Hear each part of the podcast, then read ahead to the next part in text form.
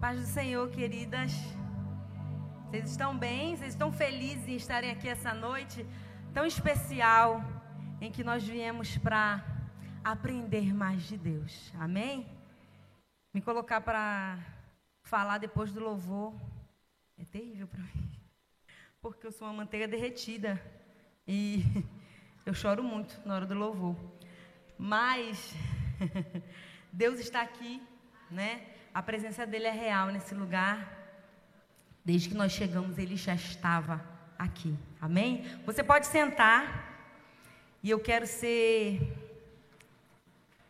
muito dinâmica para falar. Eu gosto de falar muito, sabe? Mas é, as meninas, quando me convidaram para falar, a minha primeira, a Vanessa que falou comigo, e quando ela me mandou mensagem, a primeira coisa que eu pensei, eu vou falar logo que não. Mas, quando a gente tem a oportunidade de compartilhar daquilo que Jesus tem feito na nossa vida, a gente não pode desperdiçar. Porque não é sobre mim, não é sobre quanto eu sei alguma coisa, é sobre quem Ele é, é sobre o que Ele faz, é sobre o que Ele pode, é sobre o quanto Ele nos transforma, é sobre o quanto Ele tem algo especial para cada uma de nós todos os dias. Eu me chamo Sheila, acho que a maioria aqui já me conhece. Eu tenho 39 anos. Esse ano eu vou quarentar, glória a Deus. Vou fazer 40 anos em julho, dia 7 de julho. E quando eu era criança, eu imaginava que a vida só, só existia até 20 anos. Então, quando eu pensava a minha vida, eu imaginava eu fazer 15 Aí vou me casar com 19, 20. E depois, depois eu o quê depois disso? E agora, com quase 40 anos, eu descobri que ainda tem muita coisa. E eu acho que a melhor fase da minha vida eu ainda vou viver em Cristo Jesus. Porque eu tenho descoberto coisas novas todos os dias. Eu sou casada com o Rony, sou muito bem casada, apaixonada pelo meu marido, a gente se ama há 20 anos, esse ano a gente faz 20 anos de namoro, 19 anos de casados. Temos três filhos maravilhosos: Isabela com 15 anos, Rafael com 8 anos e Elisa com 6 anos. Eu sou mãe de duas crianças autistas, que é o Rafael e a Elisa, e tudo mudou na minha vida a partir do momento que eu descobri que eu tinha dois filhos autistas. Ser mãe sempre foi o maior sonho da minha vida. Quando eu era pitiquinha assim, com sete, oito anos, quando alguém perguntava, o que você quer ser quando crescer? Quero ser mãe. Mas mais o quê? Quero ser só isso mesmo, quero ser mãe. Mas você quer estudar o quê? Não, quero ser mãe. Não, mas você quer, eu quero casar e ter filhos. Esse sempre foi o maior sonho da minha vida. E Deus é infinitamente maravilhoso, infinitamente generoso. Eu me casei com 21 anos de idade e hoje, prestes a fazer 40 anos, o meu maior sonho é realidade. E a minha família é muito melhor daquela que um dia eu sonhei, que um dia eu planejei. Isso não quer dizer que ela seja perfeita. Porque nós somos imperfeitos. Então, dia a dia, o Senhor vai trabalhando em nós e vai nos ensinando, vai nos corrigindo, vai nos colocando no caminho certo, na direção certa. E juntos nós vamos crescendo em Deus. E eu tenho a alegria de dizer que eu e minha casa servimos ao Senhor. Isso é um privilégio maravilhoso. Bom, eu quero hoje compartilhar com vocês uma palavra que está em João, capítulo 15, versículo 5. Quando as meninas me convidaram, elas me disseram que a temática né, que a gente ia usar é Eu sou imperfeita, mas sirvo a um Deus que é perfeito. E essa palavra que eu vou compartilhar com vocês, ela tem me tratado há uns três anos eu tenho meditado nessa palavra e o Senhor tem falado poderosamente ao meu coração. A palavra de Deus se renova. Se você estudar a mesma coisa mil vezes, mil vezes, ela vai falar com você.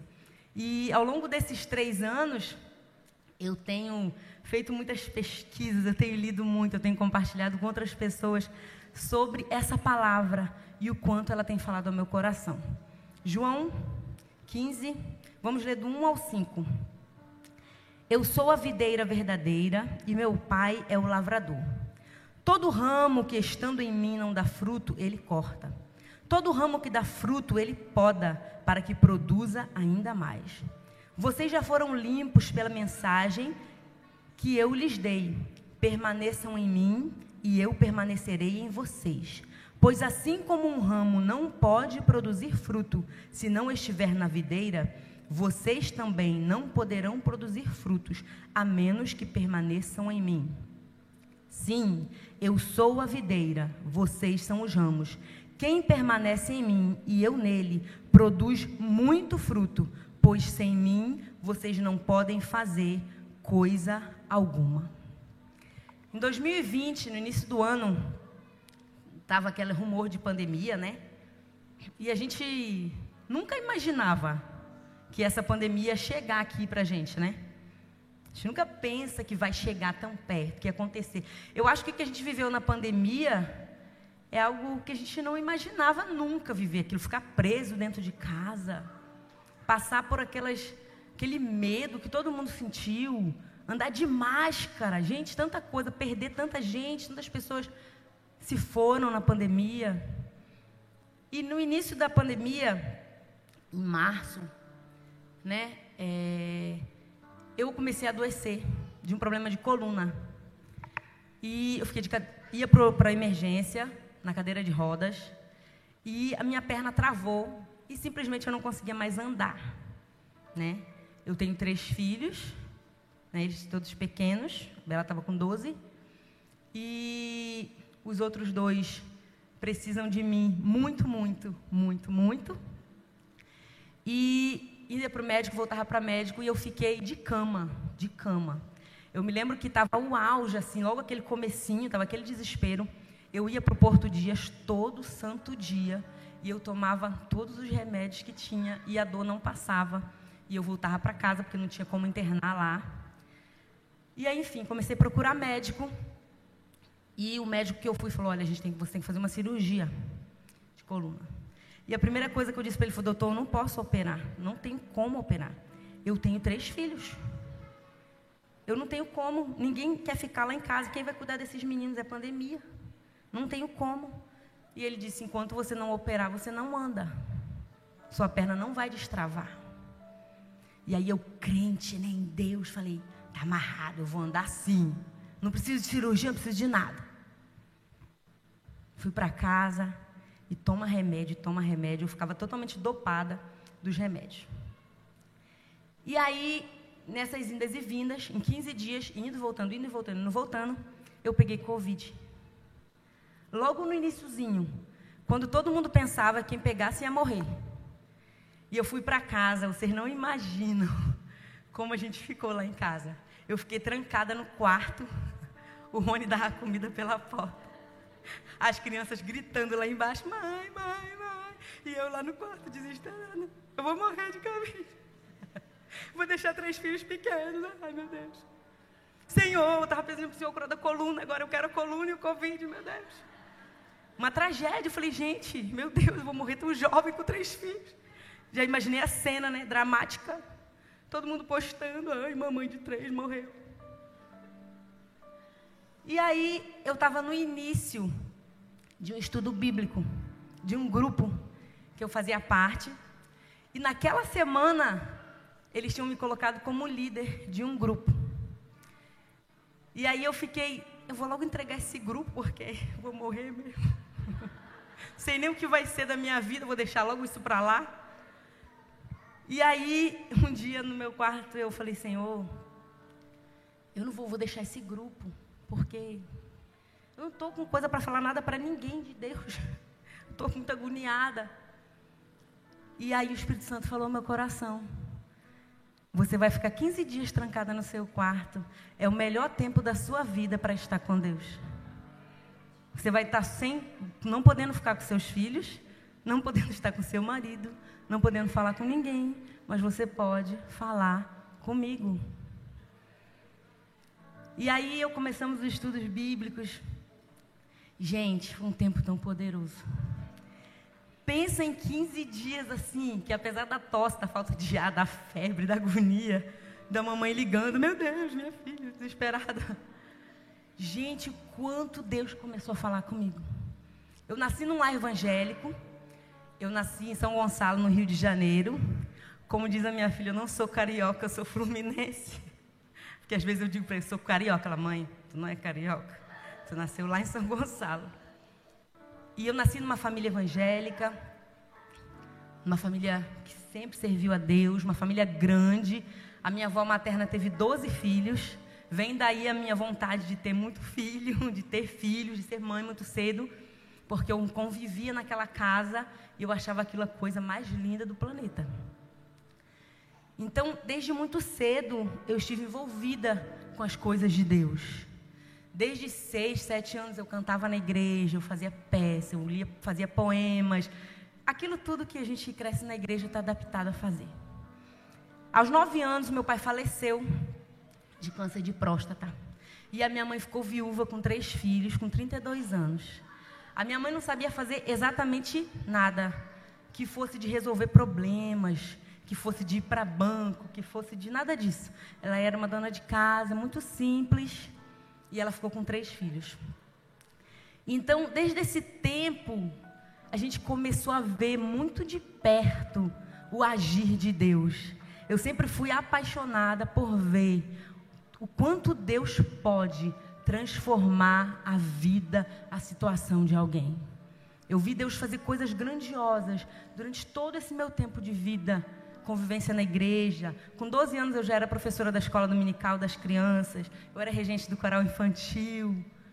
E essa, esse tempo todo que eu vivi com Deus foi poderoso. Mas o tempo que eu aprendi a viver com Deus, depois que eu me tornei mãe, realmente me fez virar uma cristã de verdade. Quando eu, desde adolescente, assim, eu sempre me preparei para ser mãe. Então, eu cuidava dos meus primos quando eles eram muito pequenos. Então, com 12 anos, eu sabia dar banho no bebê recém-nascido. E eu vim me preparando para isso.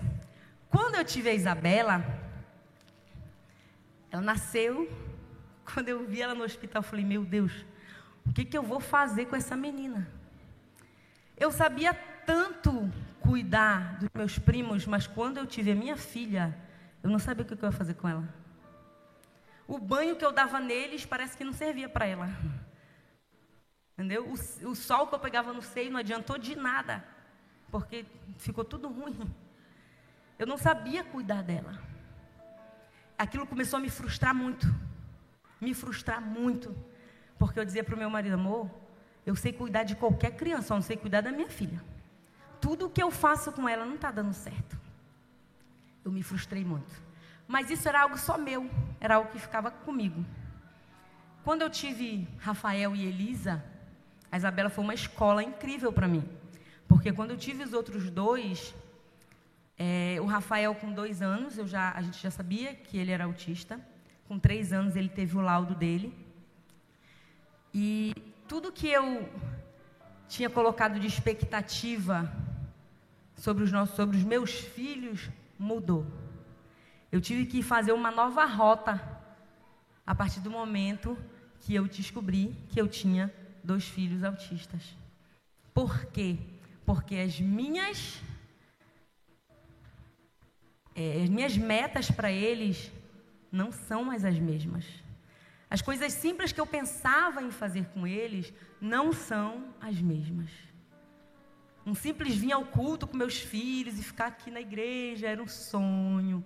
E ainda é, porque é muito difícil conseguir vir com eles e ficar um culto inteiro adorando a Deus. E não é que o culto se tornou ruim porque agora eu não posso fazer isso. Eu aprendi a adorar a Deus de maneira diferente. Porque o pai que fica lá fora com o filho autista, ele também está adorando a Deus. A palavra diz que vale muito mais estar à porta do templo do que deixar de estar aqui.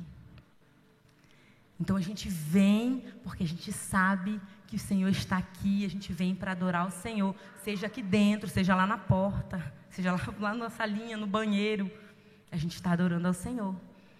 E nesse período aqui, que eu adoeci da minha coluna, eu estava num período assim com muita garra, sabe?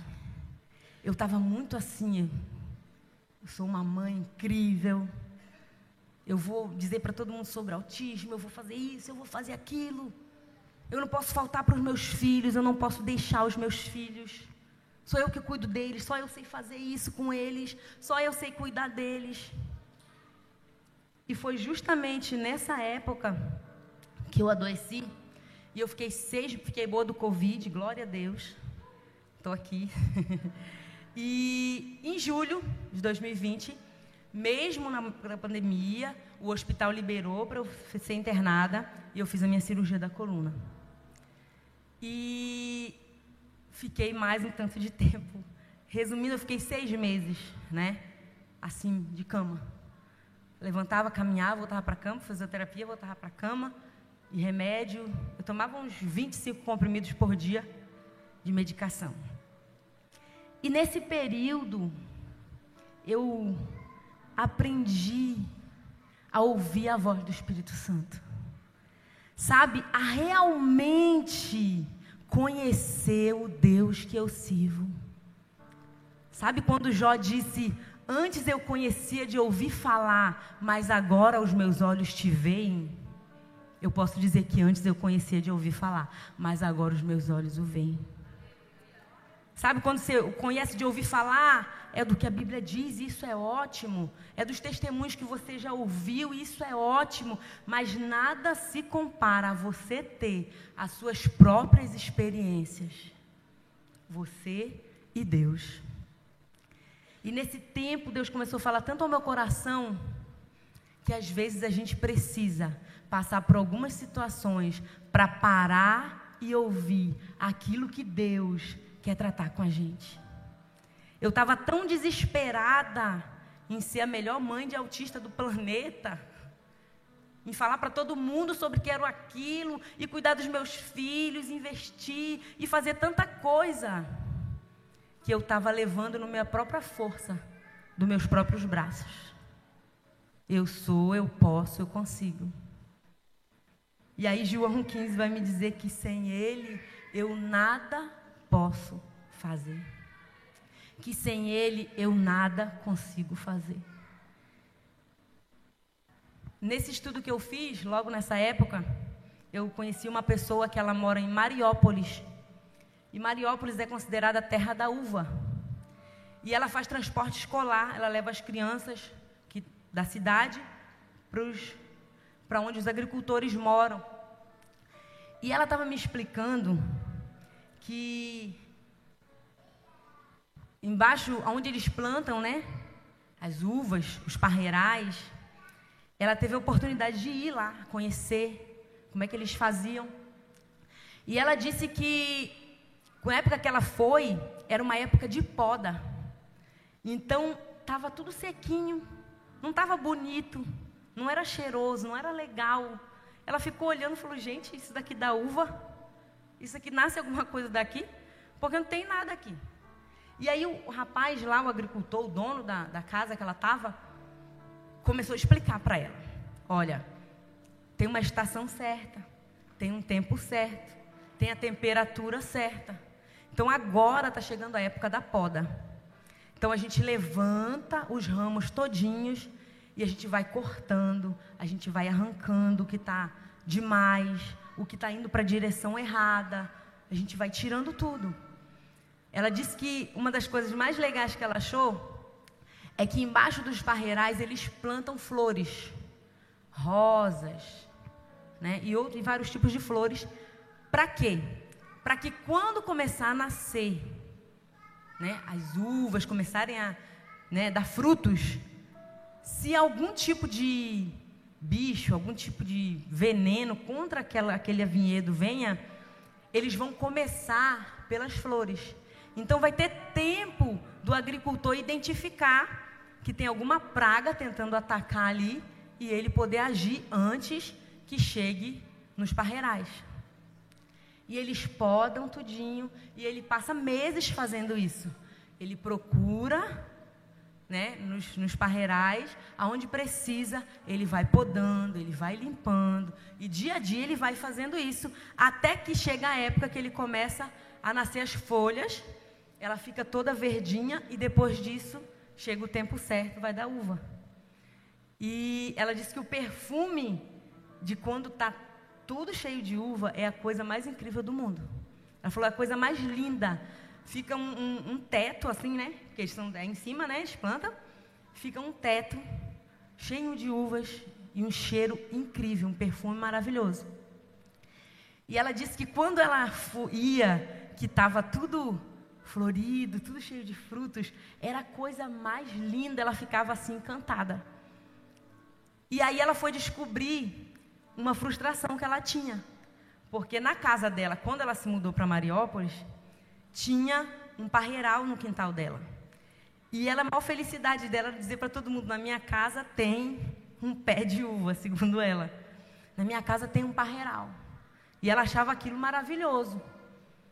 Só que deu tempo, deu um pouquinho de uva, e como ela mesma diz, uma uva miserável, azeda demais, não prestava para nada. Passou alguns meses, morreu, acabou. E quando ela foi conhecer lá né, a fazenda, ela viu que, na verdade, não morreu porque ela. Não, não morreu porque ela não sabia como cuidar. Não morreu porque ela não sabia como fazer, como podar. E o, o rapaz disse para ela uma frase que, quando ela me falou, me marcou muito. Que ele disse: Olha, o, o vinhedo, o parreiral é o seguinte: quanto mais você poda, mais fruto ele dá. Se eu não podar, vai parar de dar fruto. Então, necessariamente, obrigatoriamente, eu preciso fazer a poda. E aí, quando eu comecei a estudar essa palavra, o Espírito Santo falou tanto ao meu coração. Ele é o agricultor e ele estava me podando. Ele estava tirando as arestas, ele estava limpando o que precisava ser limpo. E necessariamente a poda, ela só vem para quem está dando fruto.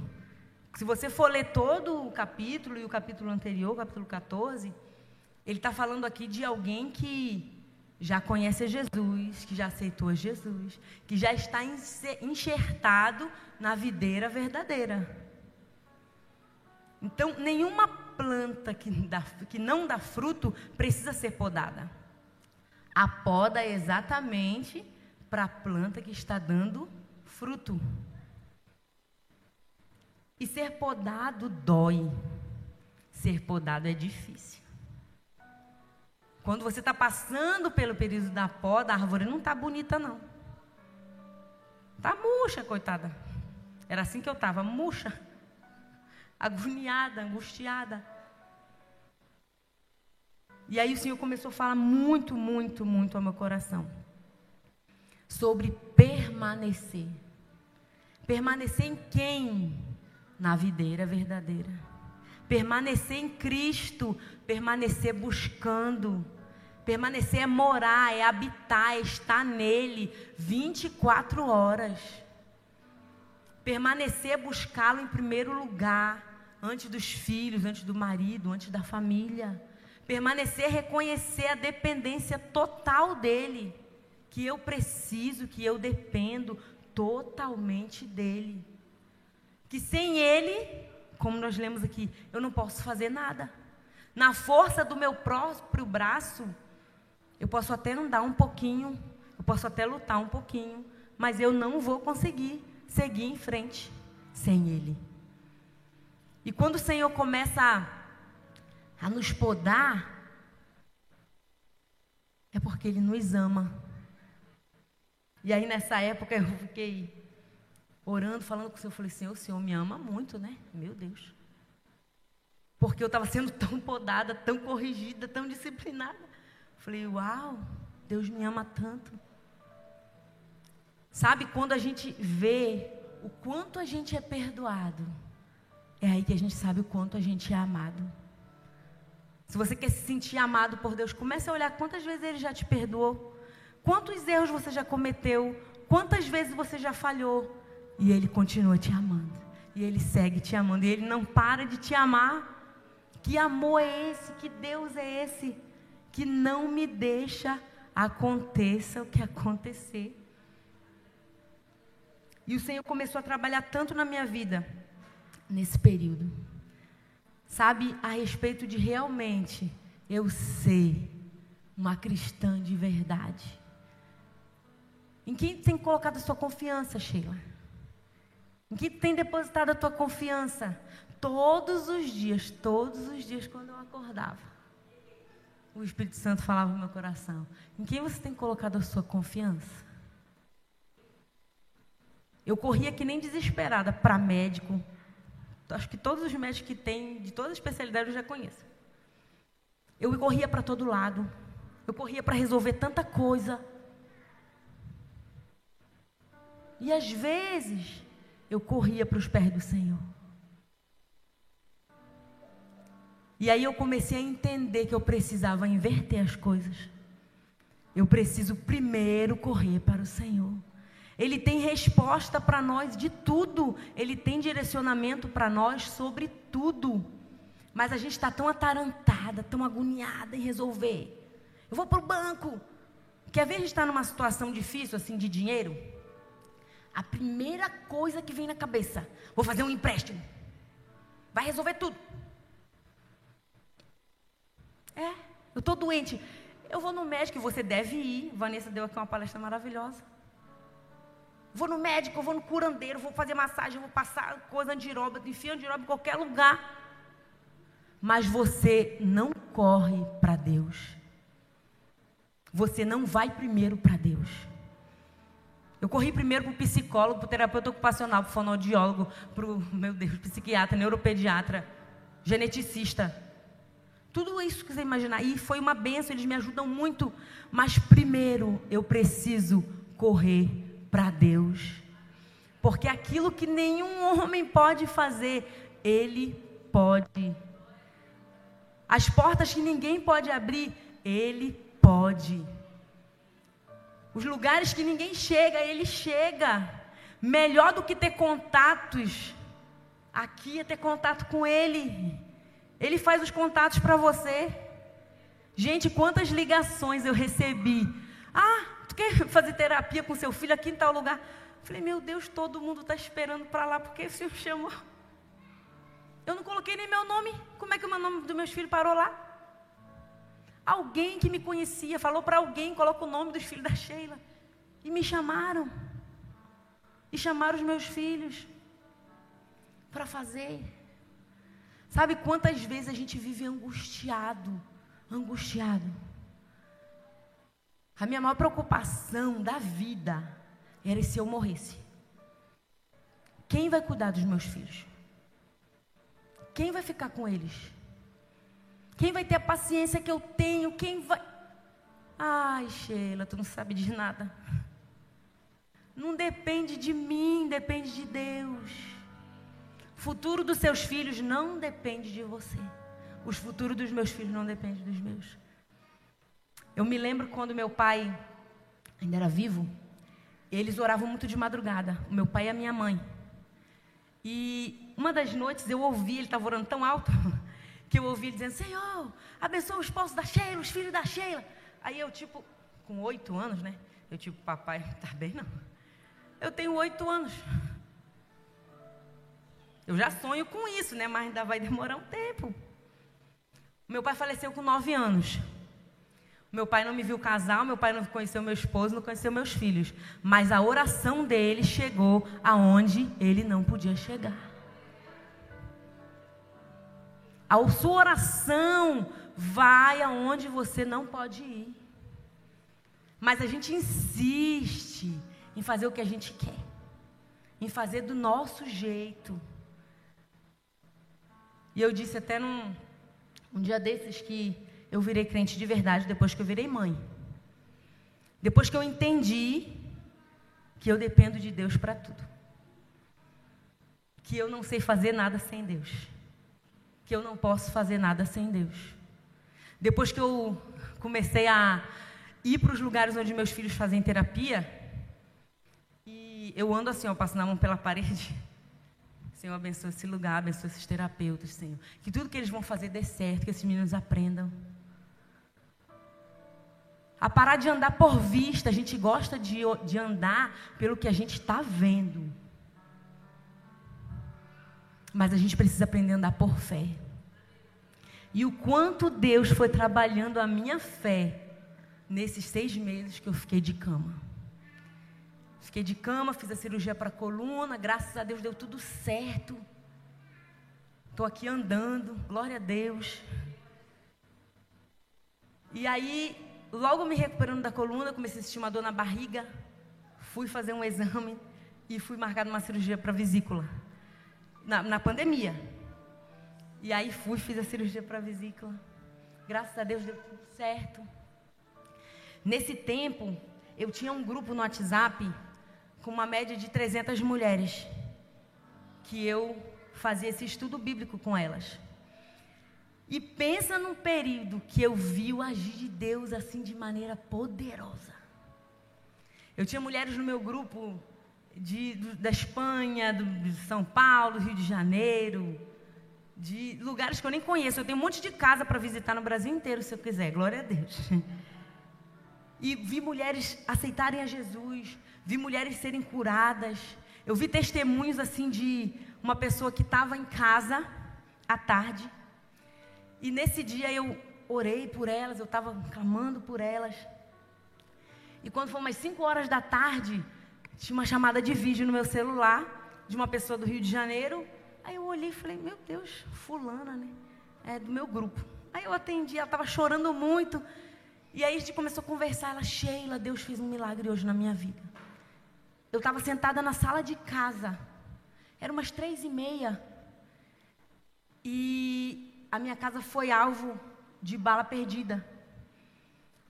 E eu estava sentada na sala, a bala passou assim a centímetros do meu rosto, mas não me atingiu. Ela mandou a foto, ela mandou o horário. Era no horário que eu estava orando. E não é porque eu estava orando, mas naquele dia o Espírito Santo estava incomodando tanto. Ora por essas mulheres, clama por essas mulheres. E a gente celebrou junto, a gente chorou junto, a gente se alegrou junto. Eu vi mulheres receberem cura de câncer. Eu vi pessoas serem libertas, sabe?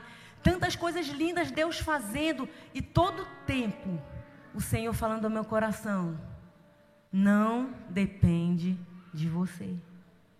Não depende de você. Mas Deus é tão incrível, tão maravilhoso, que Ele quer, que Ele deseja que nós tenhamos fruto. Nós fomos feitos para isso, para dar frutos. E a Bíblia diz aqui, se você for ler todo o versículo, que ele fala exatamente sobre isso. Que a poda é para que você dê mais fruto. E ele poda você de novo, você dá mais frutos. E ele poda você de novo, você dá mais frutos. Para que mais pessoas sejam abençoadas para a glória e honra do nome de Jesus. Essa é a finalidade da poda: dar frutos. Você e eu somos os ramos. E qual é a estação que você está vivendo hoje? Eu tenho uma plantinha lá em casa que o Rony me deu no dia que o médico disse: pode sair do quarto, né? Do Covid, está tudo bem. E ele me deu, tinha uma florzinha.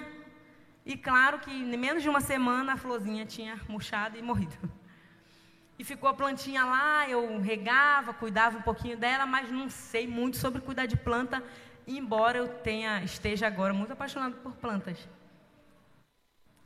E eu cuidava mais ou menos daquele jeitinho, e de tempo em tempo, tem três anos dela já ela dá flores lindas. A gente está lá em casa e olha, todo mundo nasceu, nasceu uma flor. Ela dá flor, de tempo em tempo ela dá. Eu só molho ela, só rego lá um pouquinho e ela dá, fru, dá flores de tempo em tempo. Tá lá, é a minha única plantinha, eu tenho algumas lá. É a única que ela continua persistente, guerreira lá, dando as florzinhas dela de tempo em tempo. E as nossas estações também são assim. Tem tempo que a gente está uma árvore, né? Com muitos frutos. Mas tem tempo que a gente está seca. Que a árvore parece que está espremidinha. E é essa época em que Deus está trabalhando. Em que Deus está nos podando. Sabe quando a árvore começa a ficar muito bonita que ela precisa ser podada? É porque ela tem tanta folha que a luz do sol não consegue entrar. E aí o agricultor vai lá e poda. A gente também é assim, às vezes a gente fica muito folhudo, fica muito bonito, fica se achando muito, pensando que a gente pode muito, que a gente tem muita força, que a gente consegue. E aí o nosso agricultor vem e nos poda. Para que a gente entenda que a gente não é nada sem Ele, que a gente não pode nada sem Ele. Permanecer. Tem 11, 12 vezes nesse capítulo essa palavra. Você tem permanecido? Permanecer não é só vir à igreja, né? Permanecer, buscá-lo todos os dias. Permanecer, escolher estar nele todos os dias, todo o tempo independente da circunstância, independente do que está acontecendo, independente do diagnóstico, independente do que for, é estar nele todos os dias, independente das circunstâncias. O mundo e a nossa vida tenta tirar o foco daquilo que é mais importante. Nem sempre a poda é sobre alguma coisa que é tão ruim na nossa vida, mas é para nos colocar de volta para o foco certo, para aquilo que realmente é importante. O mundo tenta todo o tempo nos distrair. Ah, não tem nada a ver, isso pode. Isso não vai trazer problema nenhum. E a gente vai vivendo a vida achando que realmente é assim. E não é assim. Nós precisamos em todo tempo estar colocando o nosso foco, a nossa esperança, a nossa confiança em Deus. É dele que vem a nossa seiva, é dele que a gente precisa, é dele que tem tudo, nele tem tudo que eu e você precisamos. Sabe, quando a gente começa a ser podado, a gente vai entendendo o que é obedecer. Porque a palavra de Deus, ela nos orienta para tudo, para tudo, para tudo que você precisar, tem na palavra de Deus. Para toda orientação que você buscar, tem na palavra de Deus. Mas a gente não gosta de ser teimoso, a gente gosta. Você tem filhos, quem tem filhos, tem sobrinho. Não mexe aí, você vai se queimar. Não mexe aí que vai quebrar esse jarro da tua avó. Não pinta na parede. Você fala quantas vezes? Uma e resolve na sua casa? Resolve uma vez você falar? Resolve? Não. Resolve duas? Não. Três? Não. Cinco? Não. Às vezes ele tem que ir lá e ai, levar um choque, aí não vai mexer mais lá. Às vezes ele tem que levar um, uma palmadinha, ai, não posso mais, senão a mãe me bate. Se eu mexer aqui, a vovó me briga. E na nossa vida, quantas vezes Deus, o Espírito Santo falou no meu coração, não vai por aí não, Sheila. Não, Senhor, mas aqui esse lugar que é bom. Esse, nesse, nesse consultório que falaram que é bom. Não vai por aí não, Sheila. Mas nesse consultório que é bom. Aí tu vai, acontece uma coisa ruim. Aí insistentemente, que a gente gosta de ser teimoso, a gente vai a segunda vez. A gente vai a terceira vez. A gente vai a quarta vez. Até que dá tudo errado, você entende, poxa, Senhor, não era para eu ter ido. Por que, que eu fui? Porque eu sou teimosa. E a melhor coisa que a gente pode fazer para aprender a permanecer é ser obediente. É melhor obedecer do que sacrificar. Sabe quando Deus disser para você assim: vai por aqui? Vai logo, irmão. Vai logo. A gente fica dando volta, volta, volta, volta, vai para ali, vai para lá, vai para ali, vai para lá, vai para ali, vai para lá, até a gente, ai, Senhor, é verdade, né, por aqui. Você já podia ter chegado há muito tempo se você tivesse obedecido. E quantas vezes eu bati mil vezes no mesmo lugar para depois falar, ah, Senhor, tá bom, vou voltar. E aí, quando o Senhor começou a me podar, eu tenho ido por, andado por lugares diferentes e Deus tem me abençoado grandemente. Deus tem abrido portas grandemente. Porque quando eu estou indo para cá, e o Espírito Santo fala para mim, né? Aí não. Tá bom, tá bom, tá bom. Para onde é? Para onde é? Porque eu não quero ficar dando um murro em ponta de faca. A gente insiste em fazer do nosso jeito. O evangelho não é sobre você é forte, você pode, vai, você é corajosa, você é maravilhosa. É sobre quanto você renuncia, é sobre quanto você reconhece que não pode, é sobre quanto você reconhece que não tem e que sem ele você não vai a lugar algum. Eu estava, tem uns dois meses, o Rafael estava inscrito num programa para fazer umas terapias. Ele estava inscrito há quatro anos nesse programa. Chamaram a Elisa, eles se inscreveram juntos, chamaram a Elisa, não chamaram o Rafael. E eu ficava, gente, eu fui em tudo quanto é órgão lá para tentar resolver. E perguntava, gente, por que, que chamaram um, chamaram o outro? Por que, que chamaram um, chamaram o outro? Fazendo aquela confusão, né? Sendo bem barraqueira. Por que, que chamaram um, chamaram o outro? Meu filho tá gritando para todo lado. Mas o Rafael já fazia terapia em outro lugar. E eu, Senhor, e tal. E um belo dia, eu estava orando e falei, Senhor, chama o Rafael para lá, abre as portas, eu quero tanto que ele vá para lá, lá é melhor, lá vai ser muito bom para ele, lá tem tudo, lá tem toda a especialidade. E eu orando, o Espírito Santo falou para mim, tira ele da clínica que ele está. Eu falei, tirar ele da clínica que ele está? Como assim? Vai ficar sem nada. É melhor lá, que não é muito bom, do que sem nada, né? Não é melhor?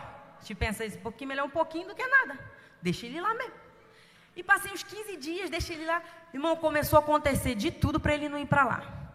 As meninas ficavam doentes, as terapeutas. Eu fiquei doente, não podia levar, os horários mudaram, aconteceu de tudo. E por fim eu tive que te retirar ele de lá. Praticamente eles quase me obrigaram a tirar ele de lá, porque ele estava faltando muito, por conta do tempo. E aí eu peguei, tá bom, encerrou. Encerrou. Aquilo me angustiou muito, eu chorei. Porque eu falei, agora o Fael está sem nada, sem terapia, vou ter que procurar outro, escrever em outra clínica, demora para chamar. Meu Deus, e agoniada. Aí eu fui para a terapia com a Elisa, de manhã. Triste, triste. Sentada lá no meu canto. Aí meu telefone tocou. Ele foi desligado numa quinta-feira, dessa clínica que ele estava. Na sexta-feira de manhã, eu estava sentada lá, Tocou meu telefone, eu atendi. Oi, senhora. Você é a mãe do Rafael? Eu falei, sou. Eu estou ligando para chamar ele para as terapias aqui no CI, tal, tal, tal. E ele foi chamado no dia seguinte para fazer terapia no lugar que eu queria que ele fosse. Você entende que até na quinta-feira, enquanto eu estava teimando em deixar ele onde não era para eu deixar ele, as portas não se abriram para mim no outro lugar. Mas no dia que eu fui lá e falei, então tá bom, agora vamos tirar ele daqui. Falei, Senhor, agora está nas tuas mãos. Abre as portas, faz o que tu quiseres. No outro dia ele foi chamado para fazer no lugar que eu queria que ele fizesse. Então, quando a gente aprende a obedecer ao Senhor, as coisas começam a acontecer na nossa vida. Talvez não do jeito que a gente queira, mas melhor do que a gente podia imaginar, porque os planos dele são infinitamente melhores do que os nossos. O que ele tem para a sua vida é infinitamente melhor do que você pensa. O que ele tem para os seus filhos é melhor do que o que você planeja. A gente se frustra porque a gente quer que aconteça com os nossos filhos o que a gente pensa. Tem que ser assim do meu jeito. Mas Deus tem coisas maravilhosas. A palavra dele diz que nem olhos viram, nem ouvidos ouviram o que ele tem reservado para aqueles que o amam. E nesse meu tempo de vida eu nunca vi, nunca vi um justo alguém que colocou a sua confiança em Deus, ser desamparado. Eu nunca vi alguém que confiou em Deus, que colocou a sua vida, os seus planos na mão de Deus, ser desamparado. Se tem uma coisa importante, a mais importante de todas, que nós podemos deixar para os nossos filhos, é os caminhos do Senhor. É criá-los, é guiá-los por esse caminho. Essa é a maior herança que os meus pais me deixaram. Minha mãe hoje com 61, meu pai já falecido. Essa é a maior herança que eles me deixaram. Permanecer nos caminhos do Senhor. Os dias difíceis, eles vão chegar, querida. A poda, enquanto você existir, você vai ser podado. Enquanto você viver, o Senhor vai precisar nos podar. Porque é nosso, é do ser humano. A gente vai errar. A gente vai tentar fazer o que não é para fazer. A gente vai tentar fazer coisa do nosso jeito. E Ele vai vir para nos podar. Para que nós possamos crescer e dar ainda mais frutos. Frutos que glorifiquem o nome do Senhor. Frutos para a honra e glória do nome do Senhor. Com certeza, se você pensar aí, você vai se lembrar de um, dois, cinco, dez, quinze momentos em que você percebeu que você estava sendo podada pelo Senhor. Às vezes a poda ela vem de um momento muito simples. É quando o seu líder diz para você: menos, menos, calma. É uma poda assim de leve, né? Te aparando. Mas às vezes a poda vem de forma dolorosa para que realmente a gente compreenda o que Deus quer fazer na nossa vida para que realmente a gente entenda que nós somos imperfeitas, mas o nosso agricultor é perfeito. Ele sabe porque está trabalhando assim com a gente. Ele sabe porque está nos podando. Ele sabe porque está nos guiando. A poda ela vem para nos aperfeiçoar, para tratar de nós. A gente precisa mergulhar em Deus. Permanecer é mergulhar em Deus. Mergulhar na palavra na vivência com Deus. Nos momentos de instabilidade, no momento que a nossa cabeça está cheia de um turbilhão de ideias, que a gente não sabe o que fazer, para onde correr, para que médico ir, como resolver. É a presença de Deus, é a palavra de Deus que vai nos orientar. Sabe momentos que você passa por adversidade, que você consegue ficar tranquilo naquela adversidade? Que em outro momento você ia ficar desesperado é porque o Senhor e a palavra dele dão estabilidade para nós, para que nós possamos ter sabedoria para resolver o que precisa ser resolvido, para que nós possamos ter calma para tomar as decisões certas.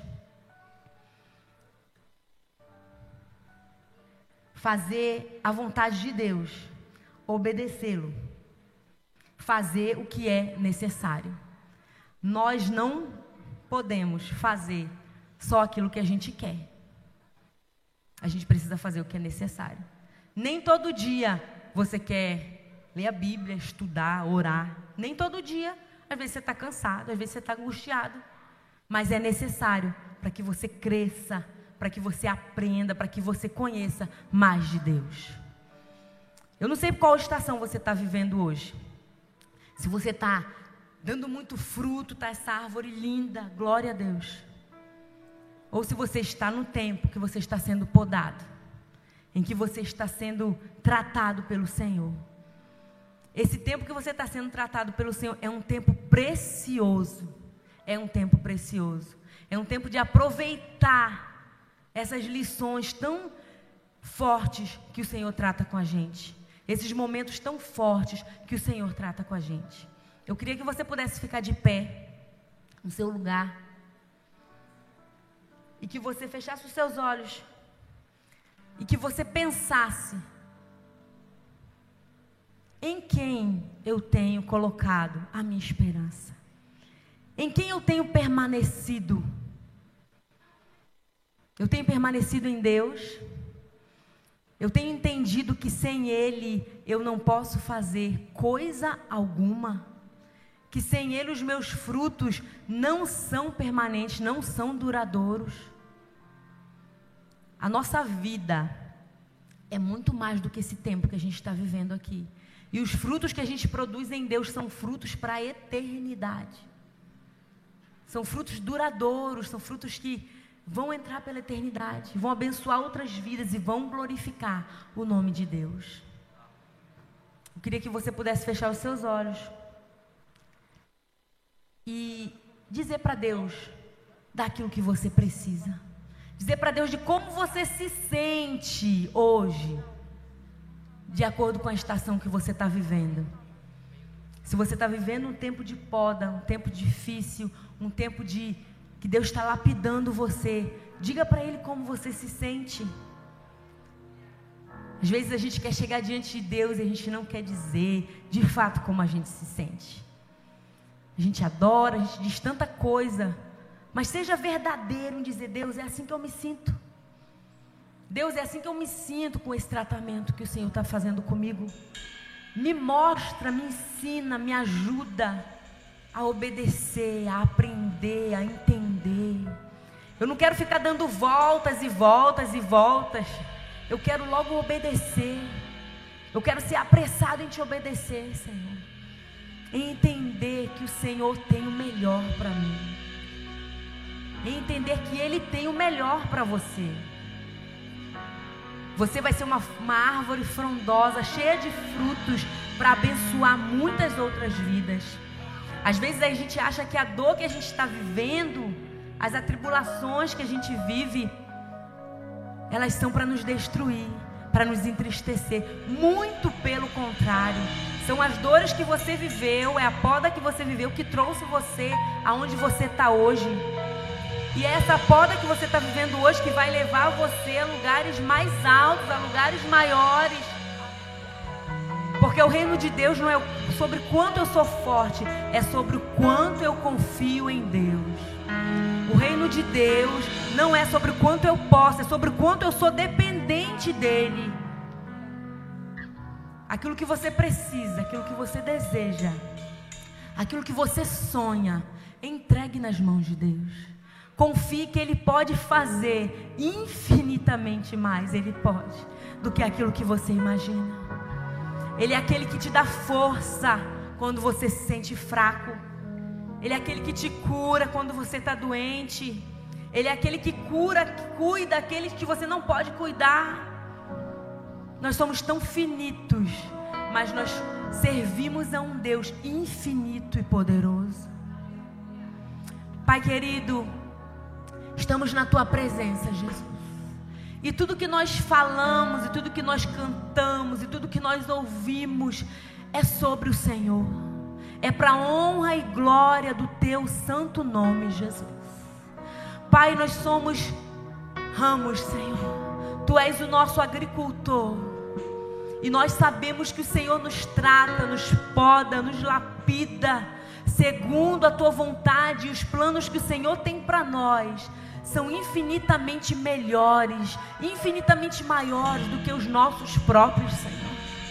Nos perdoa, Pai, pela desobediência, nos perdoa porque queremos fazer do nosso jeito, mas que a tua palavra dia a dia trabalhe em nosso coração, para que nós aprendamos a depender do Senhor a permanecer no Senhor dia a dia, colocando em Ti a nossa confiança, a nossa esperança, colocando em Ti, Senhor, tudo o que nós precisamos, dependendo do Senhor. Na força do nosso braço nós não conseguimos, Senhor. Mas se o Senhor é por nós, quem será contra nós? Deus olha para nós essa noite, para cada uma das minhas irmãs para cada estação que cada uma delas vive, Senhor. Eu não te peço que pare de podar, mas eu te peço que as dê força, que as dê vigor, que nos dê coragem, Senhor, intrepidez para permanecermos em Ti, confiando em Ti e sabendo que nós não seremos deixadas, nós não seremos abandonadas. Deus, a nossa confiança está em Ti. A nossa esperança está em Ti. Os nossos sonhos nós depositamos em Ti. De Ti flui tudo que nós precisamos. Em Ti está tudo que nós precisamos. E nós queremos correr para os Teus braços em primeiro lugar. Nós queremos olhar para o Senhor em primeiro lugar. Antes de correr para todas as especialidades, nós queremos nos dobrar aos teus pés e dizer que sem nós não temos para onde ir, Senhor. Para onde iremos nós se só o Senhor tem as palavras de vida eterna? Nós queremos correr aos teus pés, Senhor, nos derramar, porque só o Senhor tem tudo que nós precisamos. Senhor, mais do que qualquer coisa, nós dependemos de Ti. Mais do que o alimento do dia a dia, nós dependemos de Ti. Deus, olha para nós essa noite, Pai. O Senhor conhece o nosso coração, sabe das nossas necessidades, das nossas aflições, dos nossos medos, sabe aquilo que nos está nos entristecendo nesse dia sabe das nossas preocupações, Senhor. Vem sobre nós essa noite, Jesus. Acalma o nosso coração. Traz paz a quem está angustiado. Traz cura para os que estão enfermos. Traz livramento para aqueles que precisam. Abre as portas para aqueles que estão precisando de portas abertas. O Senhor é aquele que abre portas aonde elas não existem, Senhor. Deus, venha ao nosso encontro. Venha ao nosso encontro e trabalhe em nós, Jesus.